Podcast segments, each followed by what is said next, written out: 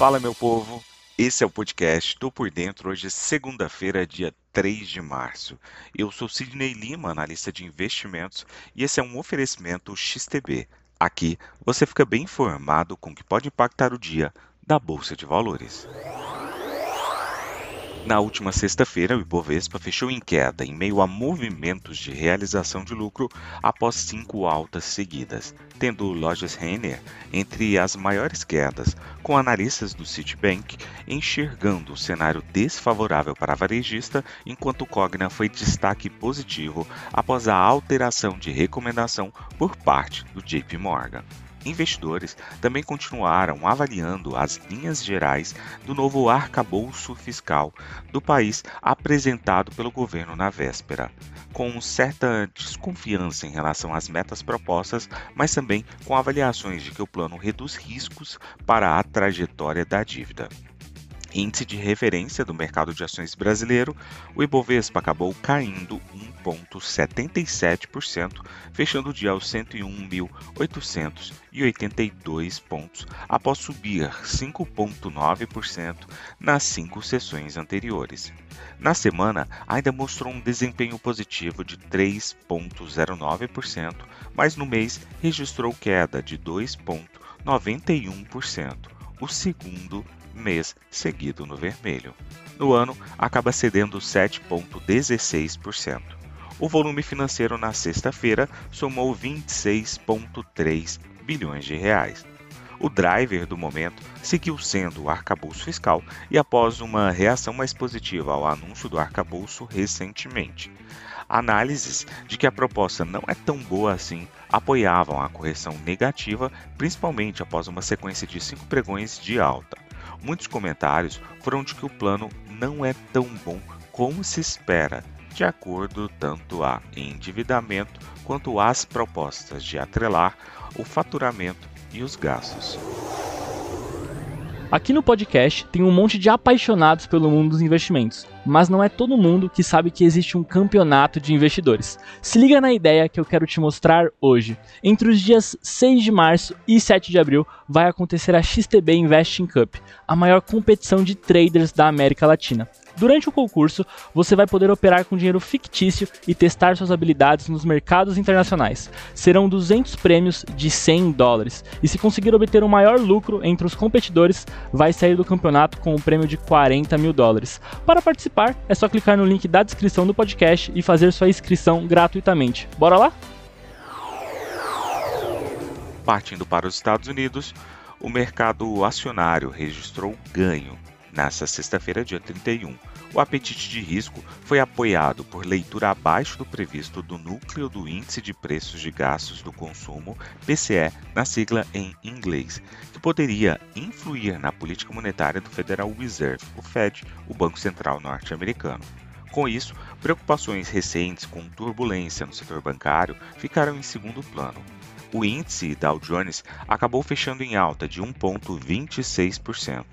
O S&P 500 acabou subindo 1,55% e o índice Nasdaq acabou subindo 1,74%. Na comparação semanal, os índices subiram 3,22%, 3,48% e 3,37%, respectivamente. O PCE subiu 0,3% em fevereiro, ante janeiro, de acordo com o divulgado nesta sexta pelo Departamento do Comércio, com alta anual de 5%. Já o núcleo do índice, que exclui itens voláteis como alimentos e energia, cresceu 0,3% no mês e 4,6% ante igual mês de 2022. As previsões, no caso do núcleo, eram de alta de 0,4% e 4,7%. Portanto, os números vieram abaixo do previsto por analistas. A reação ao dado apoiou a tomada de risco nesta sexta-feira. Entre os dirigentes do Fed, Susan Collins, de Boston, considerou que o PCE havia sido uma notícia positiva. Collins ainda argumentou que é preciso equilibrar os riscos para não apertar em demasia a política monetária. Na Europa, os investidores seguem digerindo a alta dos preços do petróleo e os dados decepcionantes da atividade manufatureira da Ásia antes da divulgação dos números europeus equivalentes. As ações europeias registraram ganhos saudáveis ao longo do primeiro trimestre, com o DAX acima de 12% e o CAC 40 acima de 13%. Mas essas recompensas podem deixar os índices mais vulneráveis a uma desaceleração econômica que pode ter sido provocada pelo tumulto no setor bancário. Dados da Ásia na sexta-feira mostraram que a atividade fabril na região enfraqueceu em março o Japão e a Coreia do Sul viram a atividade manufatureira contrair em março, enquanto o crescimento na China estagnou com a fraca demanda externa prejudicando a produção, sugerindo uma desaceleração nas economias ocidentais de consumo.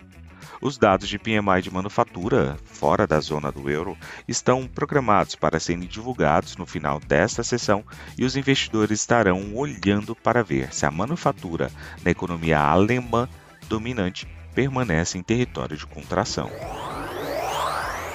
No Japão, as ações fecharam em alta no pregão desta segunda-feira, com ganhos nos setores de instrumentos de precisão, aço, construção naval. No fechamento em Tóquio, o Nikkei 225 acabou subindo 0,52%. Partindo para o petróleo, os preços dispararam nesta segunda-feira, registrando a maior alta diária em quase um ano, depois que um anúncio surpresa da OPEP+, de cortar mais a produção, abalou os mercados. A Organização dos Países Exportadores de Petróleo e seus aliados, incluindo a Rússia, sacudiram os mercados neste final de semana ao anunciar novos cortes na produção de cerca de 1,16 milhão de barris por dia neste domingo, especificamente. Esperava-se que o grupo conhecido como OPEP+, mantivesse sua decisão anterior de cortar a produção em 2 milhões de barris até dezembro em sua reunião mensal nesta segunda-feira.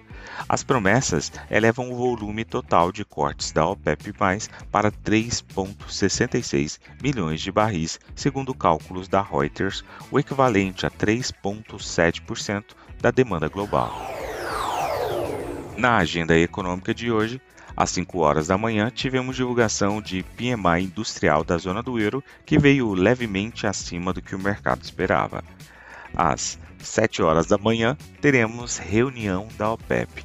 Às 8 horas e 25 minutos, aqui no mercado brasileiro, divulgação do boletim Focus. Às 9h30, discurso de integrante do Banco Central Europeu. Às 10 horas e 45 minutos, teremos divulgação de PMI industrial lá nos Estados Unidos. Partindo para as cotações, agora que são 6 horas e 34 minutos do dia 3 de abril de 2023, temos Dow Jones subindo 0,31%, S&P 500 com alta de 0,15% e Nasdaq Bolsa da Tecnologia caindo 0,65%. A Alemanha cai agora 0,04% e o índice VIX com uma alta de 0,56%. No petróleo, nós temos o WTI subindo 5,63% e o petróleo Brent com alta de 5,48%. Do outro lado do mundo, cotação do minério de ferro que agora acaba caindo 2,04%. Vou ficando por aqui. Não esqueça de nos seguir nas redes sociais da Top Game. Valeu, tchau, fui!